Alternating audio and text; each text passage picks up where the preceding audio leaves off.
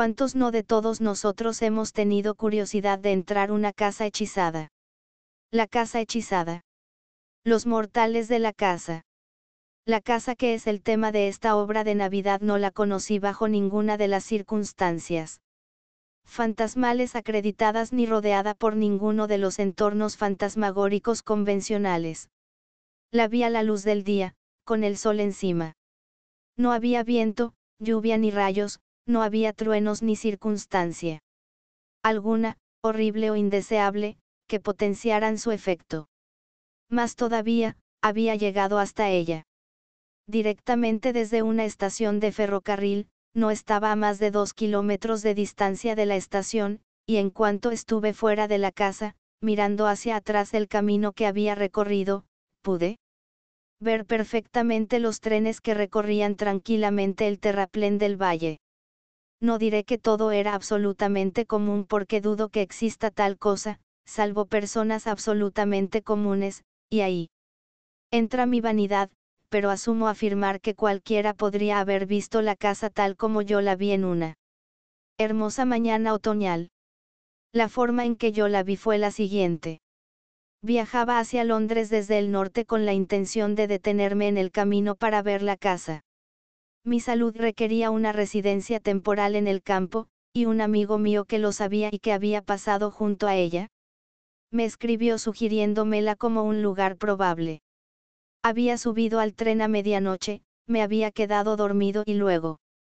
Desperté y permanecí sentado mirando por la ventanilla en el cielo las estrellas del norte, y me había vuelto a dormir para despertar otra vez y ver que la noche había pasado, con esa convicción desagradable, habitual en mí, de que no había dormido en absoluto, a este respecto, y en los primeros momentos de estupor de esa condición. Me avergüenza creer que me habría dispuesto a pelearme con el hombre que se sentaba frente a mí si hubiera dicho lo contrario. Ese hombre que se sentaba frente a mí había tenido durante toda la noche. Tal como tienen siempre los hombres de enfrente, demasiadas piernas y todas ellas muy largas.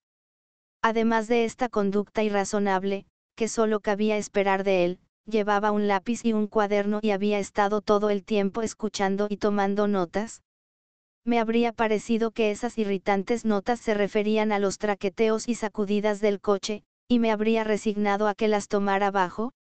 La suposición general de que era un ingeniero, si no hubiera estado mirando fijamente por encima de 75 mi cabeza siempre que escuchaba. Era un caballero de ojos saltones y aspecto perplejo, y su proceder resultaba intolerable. La mañana era fría y desoladora, el sol todavía no estaba alto, y cuando miré hacia afuera y vi la pálida luz de los fuegos de aquella comarca del hierro. Así como la pesada cortina de humo que había estado suspendida entre las estrellas y yo, y ahora lo estaba entre yo y el día, me dirigí hacia mi compañero de viaje y le dije, le ruego que me perdone, señor, pero observa algo particular en mí. Pues en realidad parecía, que estuviera tomando notas de mi gorra de viaje o de mi pelo con una minuciosidad que daba a entender que se estaba arrogando demasiadas libertades. El caballero de ojos saltones dejó de fijar la mirada que tenía puesta detrás de mí, como si la parte posterior del coche estuviera a cien millas de distancia, y con una elevada actitud de compasión hacia mi insignificancia dijo. En usted, señor. Ve. Ve, señor? Pregunté yo a mi vez, calentándome. No tengo nada que ver con usted, señor replicó. El caballero. Le ruego que me escuche. O enunció esta vocal tras una pausa, y la anotó. Al principio me alarmé, pues un lunático en el expreso, sin ninguna comunicación con el revisor resulta una situación grave. Me alivió el pensar que el caballero podía ser lo que popularmente se llama un medium, perteneciente a una secta de la que algunos miembros me merecen un respeto. Máximo, aunque no crea en ellos. Iba a hacerle esa pregunta cuando me quitó la palabra de la boca. Espero que me excuse, dijo el caballero con tono despreciativo, si me encuentro muy avanzado. Con respecto a la humanidad común como par, preocuparme por todo esto. He pasado la noche como en realidad paso ahora todo mi tiempo, en una relación espiritual. Ah. exclamé yo con cierta acritud. Las conferencias de la noche empezaron con este mensaje, siguió diciendo el caballero mientras pasaba varias hojas de su cuaderno, las malas comunicaciones corrompen las buenas maneras. Es sensato, intervine yo. Pero te es absolutamente nuevo. Es nuevo viniendo de los espíritus, contestó el caballero. Solo fui capaz de repetir mi anterior y agria exclamación y preguntar si podía ser favorecido con el conocimiento de la última comunicación. Un pájaro en mano vale más que dos en el busque, anunció el caballero leyendo con gran solemnidad su última anotación. Soy, verdaderamente, de la misma opinión comenté yo. Pero A no debería ser bosque. A mí me llegó busque, replicó el caballero. Luego el caballero me informó que en el curso de la noche el espíritu de Sócrates le había hecho esa revelación especial.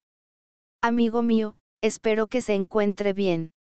En este coche del tren somos dos. ¿Cómo está usted? Aquí hay 17.479 espíritus, aunque usted no pueda verlos. Pitágoras está aquí. No puede mencionarlo, pero espera que a usted le sea cómodo el viaje. También se había dejado caer Galileo con la siguiente comunicación científica, estoy encantado de verle, amigo. ¿Cómo está? El agua se congelará cuando esté lo bastante fría. Adello. En el curso de la noche se había producido también el fenómeno siguiente. El obispo Butler había insistido en deletrear su nombre, Bable, quien había sido despedido destempladamente por las ofensas contra la ortografía. Y las buenas maneras. John Milton, sospechoso de un engaño intencionado, había repudiado la autoría del Paraíso Perdido y había introducido como coautores de ese poema a dos desconocidos caballeros llamados respectivamente Granges y Scadgington. Y el príncipe Arturo, sobrino del rey Juan de Inglaterra, había informado que se encontraba tolerablemente cómodo en el séptimo círculo, donde estaba aprendiendo a pintar sobre terciopelo bajo la dirección de la señora Trimer y de María, la reina de los escoceses. Si a todo esto le unimos la mirada del caballero que me favoreció con aquellas revelaciones confidenciales que se me excusará mi impaciencia por ver el sol naciente y contemplar el orden magnífico del vasto universo? En una palabra, estaba tan impaciente por ello que me alegré muchísimo de bajarme en la estación siguiente y cambiar aquellas nubes y vapore por el aire libre del cielo, para entonces hacía ya una mañana hermosa mientras caminaba pisando las hojas que había caído de los árboles dorados, marrones y rojizos. Mientras contemplaba a mi alrededor las maravillas de la creación y pensaba en las leyes inmutables, inalterables y armoniosas que las sostenían. La relación espiritual del caballero me pareció de lo más pobre que podía contemplar este mundo. Y en ese estado de infiel llegué frente a la casa y me detuve para examinarla atentamente. Era una casa solitaria levantada en un jardín tristemente olvidado, un cuadrado de unos dos acres. Pertenecía a la época de Jorge II, tan rígida, tan fría, tan formal y tan en mal estado como podría desear. El más leal admirador del cuarteto completo de Yorgues. Estaba deshabitada, pero hacía uno o dos años. Que la habían reparado, sin gastar mucho dinero, para hacerla habitable, y digo de una manera barata. Porque lo habían hecho superficialmente, por lo que aunque los colores se mantuvieran frescos, la pintura y la escayola se estaban cayendo ya. Un tablero colgado sobre el muro del jardín, y más. Inclinado por un lado que por el otro, anunciaba que, se alquila en condiciones muy razonables, bien. Amueblada resultaba muy sombría por la proximidad excesiva de los árboles, y en particular había seis altos álamos delante de las ventanas principales, lo que las volvía excesivamente melancólicas. Pues era evidente que la posición había sido muy mal elegida. Era fácil ver que se trataba de una casa evitada, una casa a la que rehuía el pueblo, hacia el que se desvió mi vista por causa del campanario de una iglesia situado a menos de un kilómetro, una casa que nadie aceptaría. Y la deducción natural era que tenía fama de ser una casa encantada. Ningún periodo de las 24 horas del día y la noche me resulta tan solemne como la primera. Hora de la mañana. Durante el verano suelo levantarme muy temprano y me dirijo a mi habitación para una jornada de trabajo antes del desayuno, y en esas ocasiones siempre me impresiona profundamente la quietud y soledad que me rodea. Además de eso, siempre hay algo terrible en el hecho de estar rodeado por rostros familiares dormidos, al hacernos pensar que aquellos que nos son más queridos y que más nos quieren se sienten profundamente inconscientes de nosotros, en un estado impasible que anticipa esa condición misteriosa a la que todos tendemos, la vida detenida, los hilos rotos del ayer, el asiento abandonado, el libro cerrado, la ocupación que ha sido abandonada sin que estuviera terminada, todo imágenes de la muerte. La tranquilidad de esa hora es la tranquilidad de la muerte. El calor y el frío producen esa misma asociación. Incluso un cierto aire que adoptan los objetos domésticos familiares cuando emergen de las sombras de la noche pasando a la mañana, un aire de ser más nuevos, tal como habían sido hace tiempo, tiene su contrapartida en el paso del rostro gastado de la madurez o la vejez, con la muerte, al antiguo aspecto juvenil además, en esa hora vi una vez la aparición de M. Padre. Estaba vivo y bien, y no dijo nada, pero le vi, la luz del día, sentado, dándome la espalda, en un silla que hay junto a mi cama. Reposaba la cabeza en su mano y no pude averiguar si estaba dormitándose apesadumbrado. Sorprendido de verle allí, me enderecé en la cama, cambié de posición, salí de ella. Le observé. Como él no se moviera, me alarmé y la puse una mano en el hombro. O lo que yo pensaba que lo era, pero no había nada. Por todas estas razones, y también por otras que no es tan fácil explicar brevemente, la primera hora de la mañana me resulta la más fantasmagórica. En ese momento cualquier casa me parece encantada. En mayor o menor medida, y una casa encantada difícilmente puede parecérmelo más en otro momento. Caminé hasta el pueblo pensando en el abandono de aquella casa y me encontré con el dueño de la pequeña posada echando arena en el umbral. Le encargué el desayuno y saqué el tema de la casa. ¿Está hechizada? Pregunté. El posadero me miró, sacudió la cabeza y respondió. Yo no digo nada. Entonces lo está. Bueno. Yo no dormiría en ella, me espetó el posadero en un arranque de franqueza que tenía la apariencia de la desesperación. ¿Y por qué no? Si me gustara que sonaran todas las campanas de la casa sin que nadie las tocara, y que golpearan todas las puertas de la casa sin que nadie llamara en ellas, y escuchar todo tipo de pasos sin que ningún pie la recorriera, pues bien, entonces sí dormiría en esa casa, explicó el posadero. ¿Han visto a alguien allí?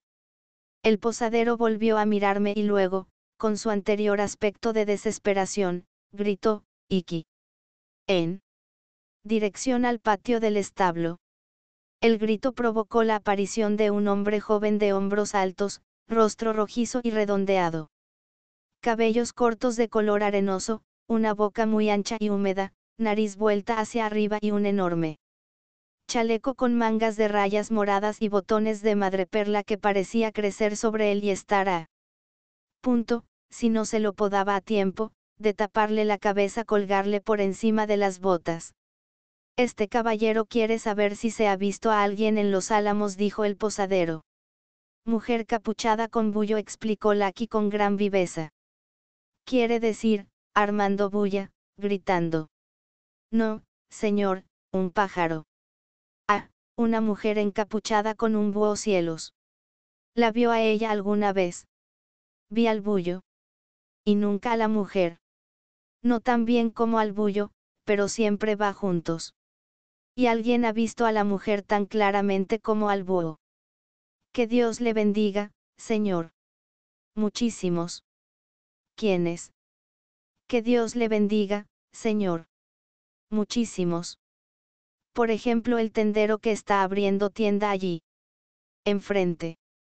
Perkins. Que Dios le bendiga, Perkins no acercaría al lugar. No señor. Comentó el joven con considerable fuerza. No es muy listo, Perkins no es, pero no es tan tonto como eso.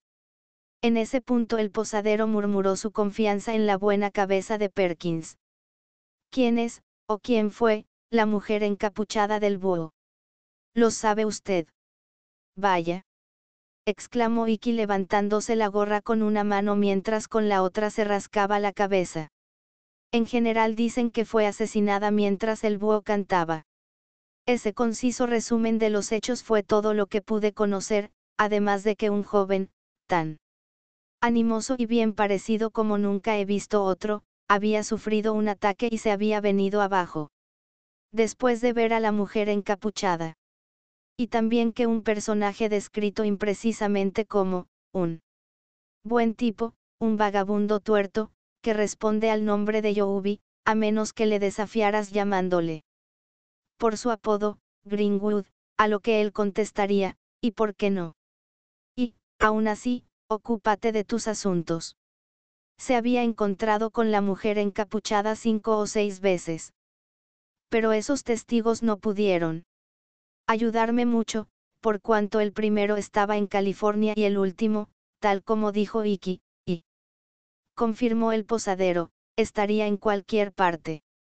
Ahora bien, aunque contemplo con un miedo callado y solemne los misterios, entre los cuales y este estado de la existencia se interpone la barrera del gran juicio y el cambio que cae sobre todas las cosas que viven, y aunque no tengo la audacia de pretender que sé algo de esos misterios, no por ello puedo reconciliar las puertas que golpean, las campanas que suenan, los tablones del suelo que crujen, e insignificancias semejantes, con la majestuosa belleza la analogía penetrante de todas las reglas divinas. Que se me ha permitido entender, de la misma forma que tampoco había podido, poco antes, uncir la relación espiritual de mi compañero de viaje con el carro de sol naciente. Además, había vivido ya en dos casas encantadas, ambas en el extranjero. En una de ellas un antiguo palacio italiano que tenía fama de haber sido abandonado dos veces por esa causa, viví solo meses con la mayor tranquilidad y agrado. A pesar de que la casa tenía una docena de misteriosos dormitorios que nunca fueron utilizados y poseía. En una habitación grande en la que me sentaba a leer muchísimas veces y a cualquier hora, y junto a la Siu dormía, una sala hechizada de primera categoría amablemente le sugería al posadero esas consideraciones y puesto que aquella casa tenía mala reputación, razoné con él, diciéndole que cuántas cosas tienen mala fama inmerecidamente, y lo fácil que manchar un nombre, y que si no creía. Que si él y empezábamos a murmurar persistentemente por pueblo que cualquier viejo calderero. Borracho de vecindad se había vendido al diablo, con el tiempo sospecharía que había hecho ese trato. Toda esa prudente conversación resultó absolutamente ineficaz para el posadero, y tengo que confesar que fue el mayor fracaso que he tenido en mi vida. Pero resumiendo esta parte de la historia, lo de Casa Encantada me interesó y estaba ya decidido a medias a alquilarla. Por ello, después de desayunar recibí las llaves de manos del cuñado de Perkins fabricante de arneses y látigos que regenta la oficina de correos y está sometido a una rigurosísima esposa perteneciente a la secta de la segunda escisión del pequeño Emanuel, y fui a la casa asistido por mi posadero y por Iki. El interior lo encontré trascendentalmente lúgubre, tal como esperaba. Las sombras lentamente cambiantes que se movían sobre él, proyectadas por los altos árboles, resultaban de lo más lúgubre, la casa estaba mal situada, mal construida, mal planificada y mal terminada. Era húmeda, no estaba libre de podredumbre, había en ella un olor a ratas y era triste víctima de esa decadencia. indescriptible que se apodera de toda obra hecha con manos humanas cuando ésta ya no recibe la atención del hombre. Las cocinas y habitaciones auxiliares eran demasiado grandes y se encontraban demasiado alejadas unas de otras. Por encima y por debajo de las escaleras, pasillos estériles se cruzaban entre las zonas de fertilidad que representaban las habitaciones, y había un viejo y mohoso pozo sobre el que crecía la hierba, oculto como una trampa asesina cerca de la parte de abajo de las escaleras traseras, bajo la doble fila de campanas. Una de las campanas llevaba la etiqueta, sobre fondo negro con descoloridas letras blancas, de Amo B. Me dijeron que esa era la campana que más sonaba. ¿Quién era el Amo B? Pregunté. Se sabe lo que hacía mientras el búho ululaba. Tocaba la campana, contestó Iki. Me sorprendió bastante la destreza y rapidez con la que aquel joven lanzó contra la campana su gorra de piel, haciéndola sonar. Era una campaña fuerte y desagradable que produjo un sonido de le más destemplado.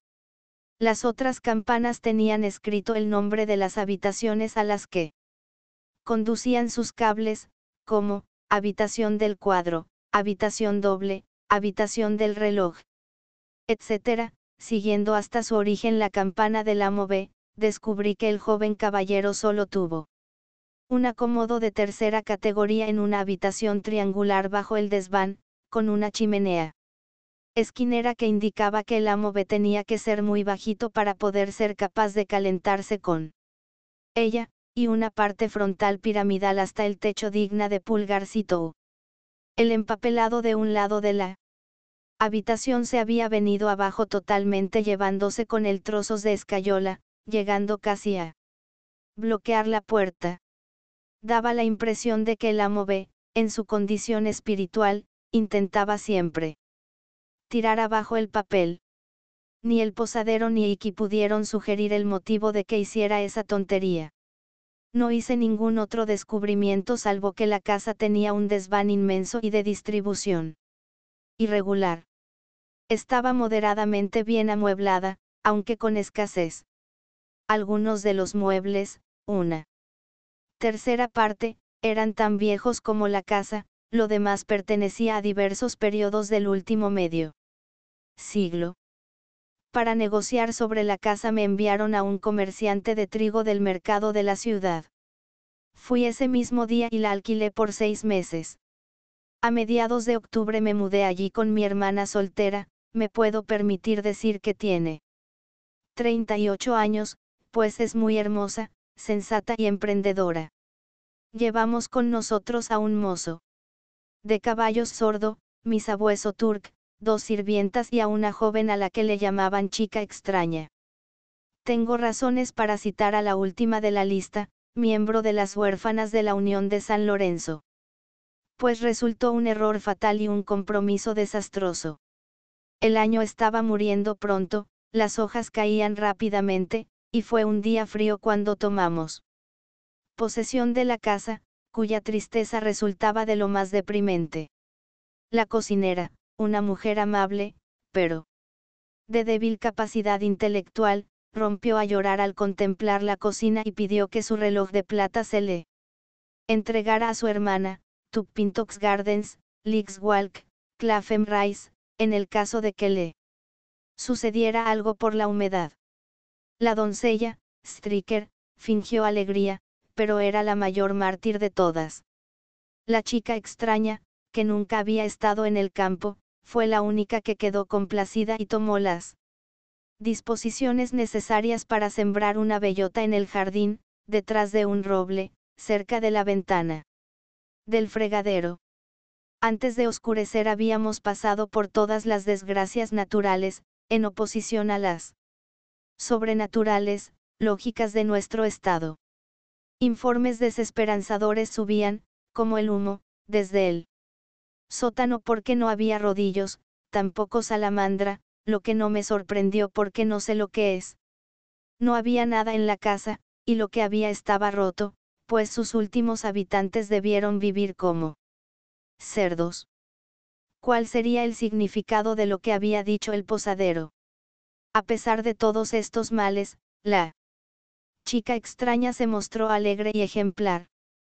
Pero cuatro horas después de oscurecer ya habíamos entrado en una cavidad sobrenatural y la chica extraña había visto, ojos, y estaba histérica. Mi hermana y yo acordamos reservar el encantamiento estrictamente para nosotros, y mi impresión era, y sigue siendo, que yo no tenía que dejar que Lucky, cuando ayudaba a descargar la carreta, se quedara a solas con ninguna de las mujeres ni siquiera un minuto. Sin embargo, tal como dije, la chica extraña había, visto ojos, no pudimos sacarle ninguna otra explicación, antes de las nueve, y a las diez ya le habíamos aplicado tanto vinagre como para adobar un buen salmón. Dejo al inteligente lector que juzgue por sí mismo mis sentimientos cuando, tras estas circunstancias indeseables, hacia las diez y media la campanilla del amo B empezó a sonar de la manera más furiosa. Y Turk se puso a aullar hasta que la casa entera resonó con sus lamentaciones. Espero no volver a encontrarme nunca en un estado mental tan poco cristiano como aquel en el que viví durante unas semanas en relación con la memoria del amo B. No sé si su campanilla sonaba por causa de las ratas, o los ratones, los murciélagos, el viento o cualquier otra vibración accidental, a veces por una causa y a veces por otra, y otras veces por la unión de varias de ellas, pero lo cierto es que, Sonaba dos noches de cada tres, hasta que concebí la feliz idea de retorcerle el cuello al amo B. En otras palabras, cortar su campanilla, silenciando a ese caballero, por lo que sé y creo, para siempre. Pero para entonces la chica extraña había desarrollado tal progreso en su capacidad cataléptica que había llegado a convertirse en un ejemplo brillante de ese desgraciado trastorno.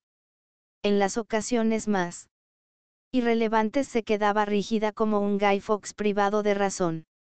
Me dirigía a los criados de una manera lúcida señalándoles que había pintado la habitación del amo B, y quitado el papel, que había quitado la campanilla del amo B evitando que sonara, y que puesto que podían suponer que ese confundido muchacho había vivido y muerto, revistiéndose de una conducta no mejor que la que incuestionablemente le habría llevado a un estrecho conocimiento entre él y las partículas más afiladas.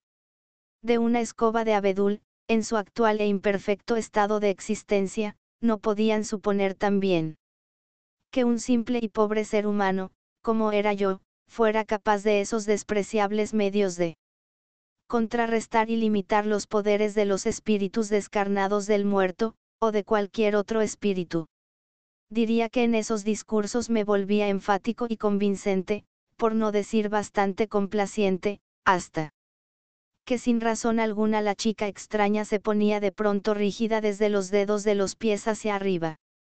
Y miraba entre nosotros como una estatua petrificada de la parroquia. También Stricker, la doncella, tenía un incomodísimo atributo de la naturaleza. Soy incapaz de decir si era de un temperamento inusualmente linfático o qué otra cosa le sucedía, pero esta joven se convertía en una simple destilería dedicada a la producción de las más grandes y transparentes lágrimas. Que he visto nunca. Unido a estas características se daba en esas muestras lacrimosas una peculiar tenacidad de agarre, por lo que en lugar de caer quedaban colgando de su rostro y nariz. En esas condiciones, y sacudiendo suave y deplorablemente la cabeza, su silencio me afectaba más de lo que lo habría hecho el admirable Crichton en una disputa verbal por una bolsa de dinero. También la cocinera. Me cubría siempre de confusión, como si me colocara un vestido, terminando la sesión con la protesta. De que el río Usla estaba desgastando y repitiendo dócilmente sus últimos deseos con respecto al reloj de plata. Por lo que respecta a nuestra vida nocturna, estaba entre nosotros el contagio de la sospecha y el miedo, y no existe tal contagio bajo el cielo. La mujer encapuchada. De acuerdo con los relatos Estábamos en un verdadero convento de mujeres encapuchadas. Ruidos. Con ese contagio abajo, yo mismo me quedaba sentado en el triste salón escuchando, hasta haber oído tantos y tan extraños ruidos. Que hubieran congelado mi sangre de no ser porque yo mismo la calentaba saliendo a hacer descubrimientos. Pruebe el lector a hacerlo en la cama en la quietud de la noche, pruébelo. Cómodamente frente a su chimenea, en la vida de la noche. Puede encontrar que cualquier casa está llena de ruidos hasta llegar a tener un ruido para cada nervio de su sistema nervioso. Repito que el contagio de la sospecha y el miedo estaba entre nosotros, y que no existe ese contagio bajo el cielo. Las mujeres, que tenían todas la nariz en un estado crónico de escoriación de tanto oler sales, estaban siempre listas y preparadas para un desmayo, y bien dispuestas a hacerlo a la mínima. Las dos mayores destacaban a la chica extraña en todas las expediciones que se consideraban muy arriesgadas, y ella establecía siempre la fama de que la aventura lo había merecido. Regresando en estado cataléptico. Si después de oscurecer la cocinera o Stricker subían, sabíamos que acabaríamos por escuchar un golpe en nuestro techo, y eso sucedía con tanta frecuencia que era como si andare por la casa un luchador administrando un toque de su arte, una llave que creo que se llama el subastador, a toda criada con la que se encontraba. Era inútil hacer nada. Era inútil asustarse, por el momento y por uno mismo, por causa de un búho auténtico, y luego enseñar el búho. Era inútil descubrir, tocando accidentalmente una discordancia en el piano, que Turk siempre aullaba en determinadas notas y combinaciones. Era en vano ser un radamanto de las campanas, y si una desafortunada campana sonaba sin cesar, echarla abajo. Inexorablemente y silenciarla. Era en vano dejar que el fuego subiera por las chimeneas, lanzar antorchas al pozo, entrar furiosamente a la carga en las habitaciones y habitáculos sospechosos. Cambiamos de servidumbre y la cosa no mejoró. La nueva escapó, y llegó una tercera sin que mejorara nada. Finalmente, el cuidado confortable de la casa llegó a estar tan desorganizado y echado a perder que una noche, abatido, le dije a mi hermana. Patty, empiezo a desesperar de que consigamos criados que vengan aquí con nosotros, y creo que deberíamos abandonar. Mi hermana, que es una mujer de considerable espíritu, contestó. No, John, no abandones. No te des por vencido, John. Hay otro modo. ¿Y cuál es? Pregunté yo. John, si no vamos a dejar que nos echen de esta casa, y por ningún motivo lo vamos a permitir, a ti. Y a mí nos debe resultar evidente que debemos cuidarnos de nosotros y tomar la casa total y exclusivamente en nuestras manos. Pero las criadas dije yo. No las tengamos, contestó audazmente mi hermana. Como la mayoría de las personas que ocupar una posición semejante a la mía en la vida, jamó. Había pensando en la posibilidad de pasar sin la fa y obstrucción de los criados. La idea me resultó tar nueva cuando me la sugirió que la miré dubitativamente. Sabemos que llegan aquí predispuestas a asustarse y contagiarse el miedo unas a otras, y sabemos que se asustan y se contagian el miedo unas a otra, comentó mi hermana. Con la excepción de Battles comenté yo el tono meditativo. Me refería al mozo de establo sordo. Lo había cogido a mi servicio, y seguía manteniéndolo. Como un fenómeno de mal humor del que no podía encontrarse otro ejemplo en Inglaterra. Evidentemente, John asintió mi hermana. Salvo Battles. ¿Y qué prueba eso? Battles no habla. Con nadie, y no escucha a nadie a menos que se le grite desenfrenadamente, y que alarma a producido o recibido Battles. Ninguna. Eso era absolutamente cierto, el individuo en cuestión se retiraba todas las noches a las 10 en punto a su cama, colocada encima de la cochera, sin más compañía que un aventador y un cubo de agua. Había yo fijado en mi mente, como un hecho digno de recordar, que si a partir de ese momento me colocaba sin anunciar en el camino de Battles, el cubo de agua caería sobre mi cabeza y el aventador me cruzaría el cuerpo. Battles tampoco se había enterado lo más mínimo de los numerosos alborotos que montábamos. Hombre imperturbable y sin habla, se había sentado a tomar su cena. Mientras Stricker se desmayaba y la chica extraña se volvía de mármol, y lo único que hacía era coger otra patata o aprovecharse de la desgracia general para servirse más ración de pastel del carne. Y por ello siguió diciendo mi hermana, descarto a Battles.